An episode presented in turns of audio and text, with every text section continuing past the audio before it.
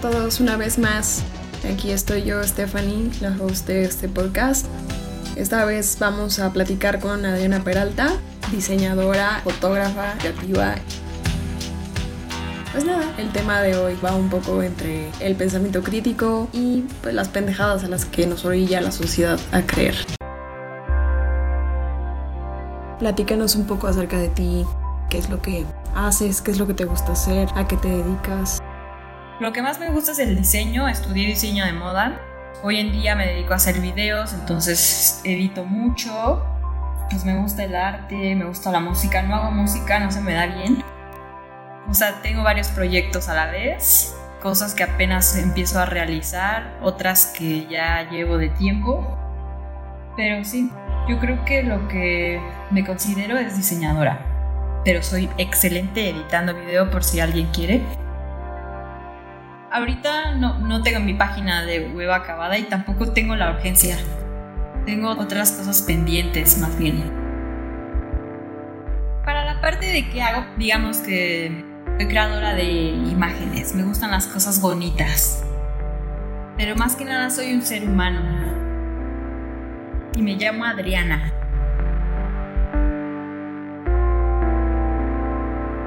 Sí, de hecho, desde que yo me metí a tu Instagram, que bueno, el Instagram de Adriana lo voy a dejar en la descripción por si quieren contactarla. Ella es creadora y artista y edita muy bien video. Y pues yo desde que te vi, sí pensé que tenías algo que ver con la creación de este diseño de vestuario o a lo mejor fotografía o producción de video Creo que el trabajo de editar video y audio es demandante de atención. Sin embargo, es muy gratificante ir viendo el proceso y el resultado, ¿no? La edición, por ejemplo, que es a lo que me dedico de trabajar, no me gusta mucho a veces lo que tengo que editar, pero me gusta mucho editar en sí mismo. O sea, creo que soy muy buena.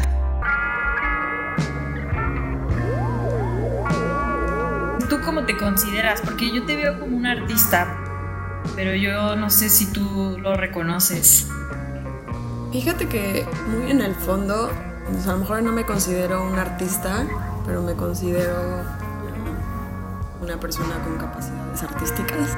Y a lo mejor es lo mismo, porque hay cosas en las que me salen bien, como el collage o la fotografía, que no pienso ni me enfoco mucho en la técnica, simplemente como que lo siento y he recibido buenos comentarios. Entonces, entre que mi síndrome del impostor no me deja asumir que tengo talento, también como soy una persona que se va mucho por el lado intelectual, tal vez no le doy mucha importancia. Por ejemplo, yo te veo y digo, eres artista, eres creativa, tu propia imagen lo demuestra. Pues yo también a ti, o sea, digo, uno se casa con las ideas que quiera digo, tus fotos serán sencillas o no sé cómo las consideres, como igual no le estás mucho, pero entre collage y fotografía está claro que eres un artista. Y tampoco lo tienes que tomar en serio lo de ser artista como de ahora. Si quisieras vivir de eso, sí. O sea, si tú quieres lo puedes hacer, pero no debe de agobiarte porque yo creo que es algo que te sale natural y está chido. Sí. Bueno, sabemos que por lo menos en nuestro país está difícil vivir del arte, pero si realmente tienes talento y le dedicas lo que se merece, ya sea en tiempo y en recursos, puedes lograr una carrera artística. Yo pues solamente con el, collage, pues a veces lo he compartido en mis propias redes, pero pues no sé, creo que me falta un poco de técnica me gustaría obviamente experimentar pero también tengo muchas ganas como de hacer algún grupo de collage que ya existe, pero hacer uno propio, que sea pues al aire libre o no sé, algo así muy cómodo. Tú, por ejemplo, que eres creadora y diseñadora, ¿cuál es tu enfoque con respecto a lo que tú creas? Como estudié la carrera de diseño de moda, empecé a tener muchos conflictos porque una cosa es el diseño y otra cosa es la industria de la moda como tal. Y obviamente yo siendo como soy, pues, o sea, eso me ocasionaba mucho conflicto, porque lo que yo quería hacer era estar creando y estar viendo películas y escuchando música. Que además estudié en otro país, en España. Entonces estaba muy mamón la onda y me cagaba.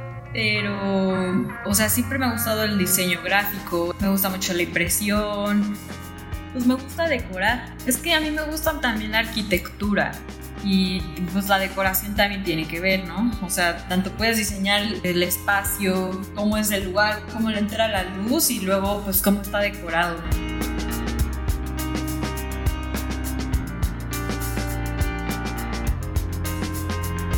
Me podría ser decoradora.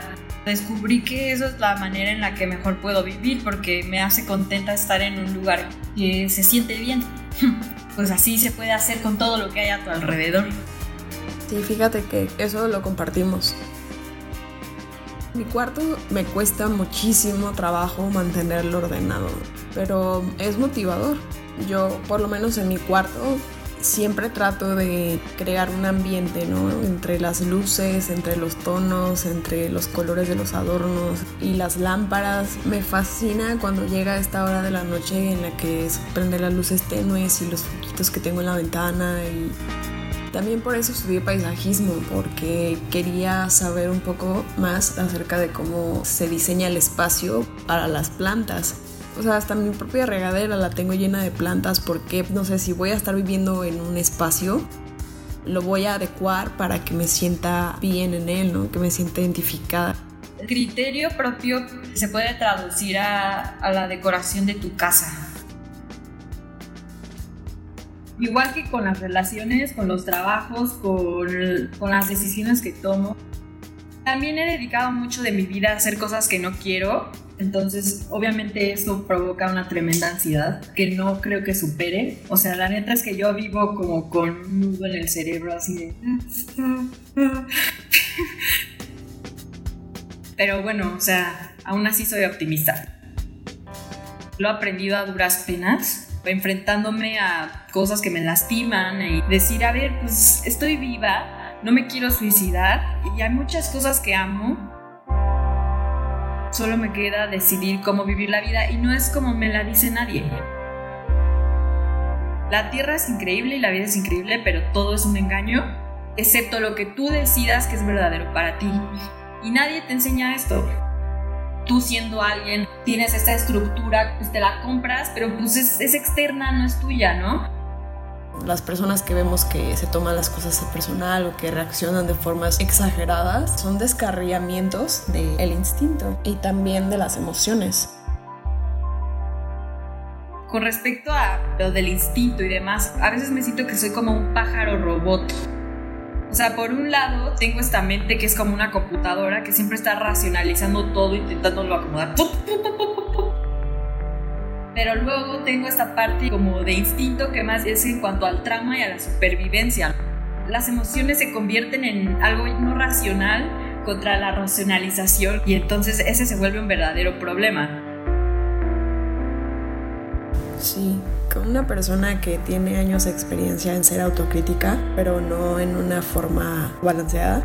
Las emociones han sido como si tuviera una protuberancia, pero no supiera qué es y nunca me la revisó. Es una analogía muy burda, pero lo que quiero decir es que soy casi experta en reprimir las emociones. De hecho, se me hace muy curioso porque no es como que sienta la tristeza y diga, no, no voy a ser triste, sino estoy triste, pero no me doy cuenta que estoy triste entonces yo lo proyecto en mi productividad y ahí es cuando me empiezo a frustrar. No me doy cuenta porque estoy pasando por una emoción. Y con los más cotidianos es cuando más me cuesta trabajo reconocerla.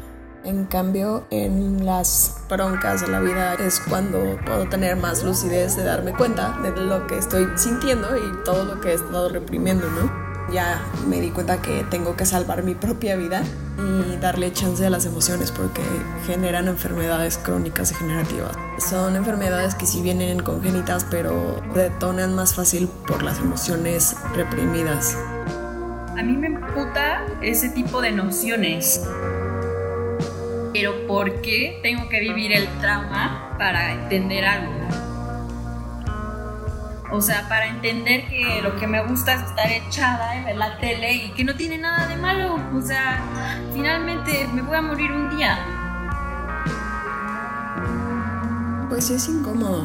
Por naturaleza siempre vamos a querer evadir las sensaciones incómodas. Entonces, sí entiendo la angustia del decir, güey, ¿por qué necesariamente me tienen que pasar cosas así para simplemente apreciar la vida? Por estos mismos traumas es que podemos diferenciar entre lo que es placentero y no. Tal vez sí te marcan y tal vez sí te hacen ver cosas negativas o por lo menos te dan recuerdos súper feos, pero las experiencias buenas y las experiencias malas no podemos evitar que nos pasen. Entonces el aprendizaje y la experiencia son lo que te pueden ayudar a darte cuenta de patrones tóxicos. Yo estoy en contra de que tanto el abuso, el trauma y la chingada sean importantes para la evolución o para el crecimiento personal.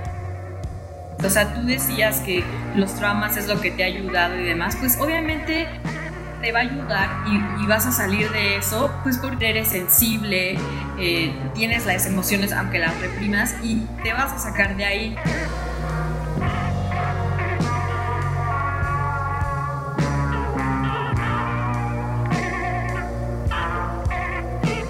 ¿Nunca has escuchado una frase que dice Who killed Norma Jean? Mm, no me suena, pero a ver. Norma Jean es Marilyn Monroe. Y Marilyn Monroe fue como una estrella, así como era hermosa, era muy buena, fue actriz. Así todo el mundo la mamaba en cierto punto y al final se acabó deprimiendo, todo le empezó a salir mal, se murió fatal. Un poco como lo que le pasa a Britney Spears. Entonces, como que esa frase lo que explica es como, pues todos la matamos. O sea, finalmente se trataba de una persona sensible y, la vida se trata de pura mamada tras mamada tras mamada. Y si no estás súper a las vivas, si no tienes una fuerza espiritual cabrona, te vas a la chingada, ¿no? Y eso yo estoy en contra. Detesto esas nociones.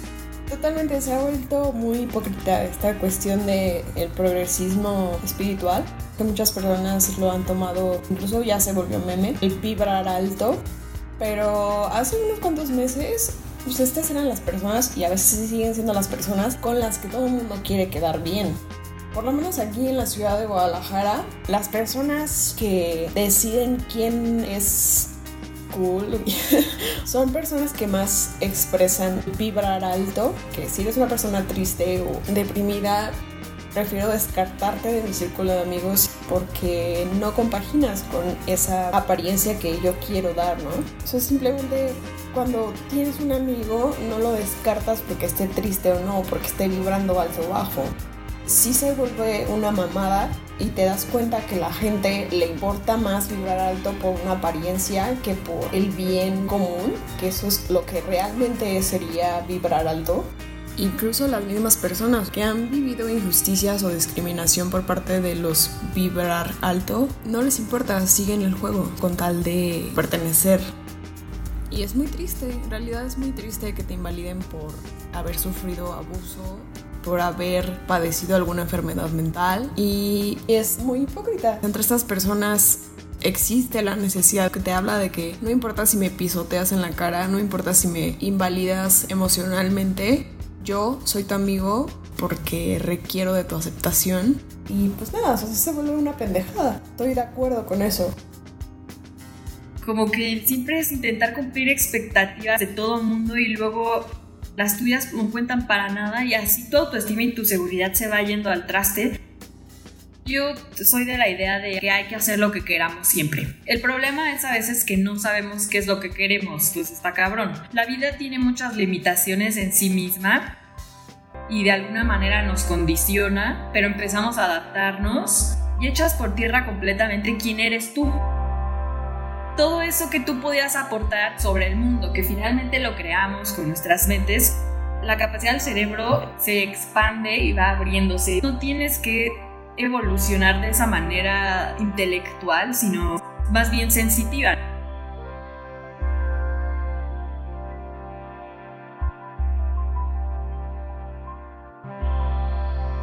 Anularse a uno mismo nunca va a ser la opción. Tenemos la capacidad de poder salir de esos traumas y, chingaderas en las que nos metemos, pero no deberíamos de estarnos metiendo en ello. Lo que siempre yo creo que, que es lo que México necesitaría en todo caso es que pues que nosotros, las personas, empezáramos a crear parte de la cultura. Hay una canción de la banda Crash, Crash es una banda de punk que te la recomiendo y se llama Where Next Columbus, o sea, ¿a dónde vamos luego? Cristóbal Colón. Empieza a relatar como siempre hay miles de autores en algún momento de nuestras vidas, sobre todo si eres alguien curioso, empiezas a tener conflictos como, es que esto no estoy de acuerdo, pero esto sí, intentas adaptar de nuevo tu raciocinio. ¿Y para qué? O sea, al final no se trata de que sigamos las tendencias de otros de pensamiento. Te ayudan, pero no son para tomarlas como una doctrina. Siempre lo importante es crear un criterio, para eso es la mente. El ser humano tendría que estar pensando cómo va a actuar, no simplemente actuar por actuar. O sea, es muy importante pues, que se comprenda también el mismo. Pues sí, tenemos la capacidad de creernos todo y a la vez de desconfiar de todo. A lo mejor como método de supervivencia nos ha ayudado a madurar y a saber cuál es nuestra propia filosofía. Yo, por ejemplo, estuve en una secundaria cristiana. En su momento sí me dejé llevar por el pensamiento mágico hasta que empecé a aprender un poco más de sociología, un poco más de filosofía y me di cuenta que ese mundo del cristianismo era una pequeña porción de todas las mentalidades y filosofías existentes. Como dices, ¿no? yo creo que el objetivo es crear un criterio propio de las cosas que vas aprendiendo que te funcionen y siempre estar dispuesto a escuchar nuevas posturas. Oye Adriana, por ejemplo, si pudieras tener el trabajo de tus sueños, así sin importar nada, ¿qué te gustaría estar haciendo? Cada vez descubro que me gustan muchas cosas y que, o sea, por ejemplo, me encanta el diseño, ¿no? Porque también es justo sobre cubrir necesidades, de estar cómodo, de que algo se vea chido, yo qué sé. Entonces siempre voy a diseñar algo que yo quisiera hacer muy cabrón. Sería como, es que no sé cómo se le llamaría, pero relacionado a las cárceles, reformarlas. Estaría chido empezar a hacer talleres de diseño de cosas. Deberían de estar muy cuidadas las personas que están encarceladas. Tendrían que estar lleno de talleres, de terapia, bla, bla, bla. Y he estado pensando como que sí me gustaría entrar a trabajar a la cárcel Fíjate que está muy chido que lo hagas más como la reintegración en un lugar que ya está culero, que el que se expandiera este lado de las capacitaciones, de los cursos, sea más motivador. Eso a mí me parece muy chido, al estilo de lo que tú dices de paisajismo, porque también es para la comunidad.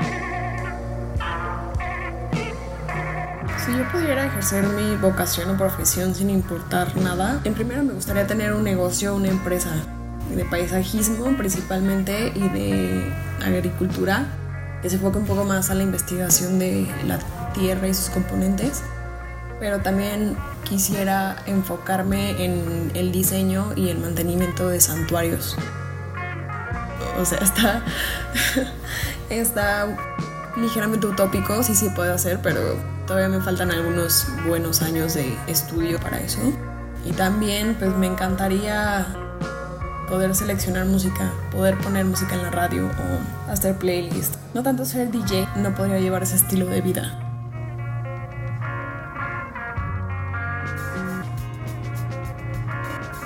Pues sí, lo mejor que puedes hacer es clavarte lo más que puedes en hacer lo que quieras. Eso es lo que todos debemos de hacer, yo pienso no tengo de manera clara, eh, racionalizada, lógicamente mi mensaje, pero ahora lo puedo entender de manera pues de lo que yo siento cuando hago ciertas cosas o lo que significa para mí llevar a cabo la creación de algo simplemente por el oficio de, crearlo para mí es como que suficiente no no siempre no siempre tiene una explicación. Y sí totalmente yo creo que los procesos que he llevado este año han sido más eh, hacia adentro, a excepción del podcast, que pues está público, ¿no? Pero no le he dado la difusión que a lo mejor un podcast convencional merece porque mi propósito no es generar contenido y que la gente me siga y volver el podcast algo famoso. Más bien hacer este ejercicio de hablar conmigo misma y mediante la edición escuchar lo que estoy diciendo y cómo estoy formulando mis concepciones y también lo chido es estos ejercicios que son estilo debate, charla y entrevista salen cosas muy interesantes. Dos cabezas piensan mejor que una y qué mejor que el contraste de filosofías.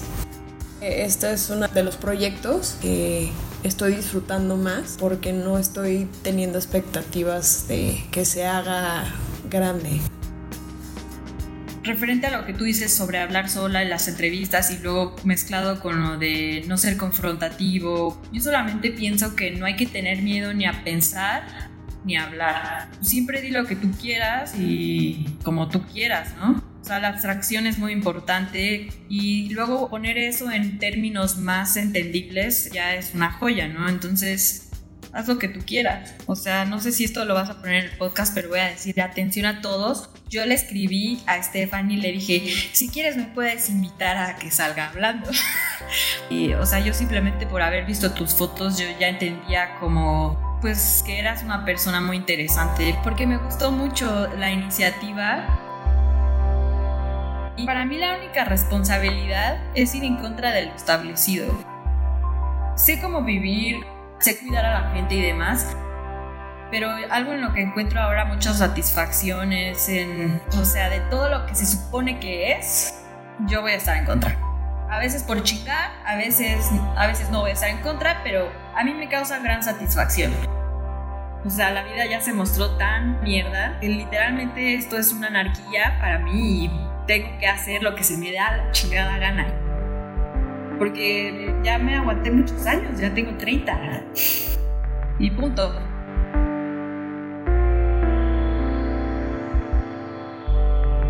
como humanos que tenemos la capacidad de hacer y transformar, pues hay que reconocer realmente qué es lo que queremos, qué es lo que necesitamos, cómo nos sentimos bien, hay especies dentro de la manera de pensar. Como el océano profundo que está lleno de especies que ni conocemos, no hay nada más chido que la diversidad. Eso es el amplio panorama. Y pues sí es complicado porque la vida es, es, es, engañosa. Yo creo en tratarnos como seres humanos, en el respeto. Por eso es importante reconocer las necesidades. O sea, ¿cuánta gente hay que ha vivido bajo abuso creyendo que esa es la normalidad? Definitivamente. O sea, yo puedo decir que yo he vivido situaciones de abuso casi toda mi vida y nunca me di cuenta hasta que llegué a un momento en el que las cosas se pusieron tan difíciles que necesité poner un alto para ver qué estaba pasando. Y fue entonces cuando me di cuenta de que yo había vivido situaciones de abuso desde muy pequeña que se habían perpetuado, que yo ya había internalizado como inseguridades, como patrones tóxicos en las relaciones y que tenía que hacer algo para desenmarañar todo eso. Y aquí es cuando hago alusión a la parte en la que platicábamos de por qué son necesarios los traumas. Son necesarios porque de los putazos se aprende. Cualquier persona puede estar cegada o engañada porque no siempre es que te niegues a ver las cosas como son. A veces también las cosas se ponen de modo para jugarte chueco. El abuso se manifiesta de muchas maneras. Yo lo que diría es que la vida es tuya mientras estés y si la vas a vivir que sea como tú quieres. Así es, siempre tratando de dar un paso a la vez. Con eso creo que concluimos el sexto episodio eh, Psique de Piedra. Gracias de nuevo Adriana, me encantó conocerte y platicar contigo y ver cómo piensas. Fue muy rico y muy divertido también. Y bueno, no sé si quisieras agregar algo más. No, pues gracias por escucharme hablar tanto. Eh, me gustó conocerte. Sí, la neta, qué bueno que te conocí, mucho gusto. Miren, amigos que nos escuchan en este podcast, la conclusión es yo voy a hablar por Stephanie, que Stephanie es ultra chida y ya dejemos de hacerle favores a la gente pendeja. Espero que sigamos hablando más, o sea, ya en plan de amigas. Cuando vengas a México, avísame. Claro que sí, amiga, con todo gusto. Ya sabes, acá tienes tu casa en Guadalajara y luego vamos a volver a Carlos. Ay, no, que se jode ese puto. Carlos, si nos escuchas, chingas a tu madre. Gracias, México. Y bueno, no está de más decirlo, pero este fue el sexto episodio de Psique Piedra con Adriana Peralta. Estuvo bastante bueno. Mis redes sociales, estoy en Instagram como una.piedra, es mi perfil personal, me pueden escribir, sugerir algo, pasar canciones, películas, lo que gusten, contar un chiste. Y pues nada, nos vemos la próxima semana aquí en su podcast, mi podcast, Psique de Piedra.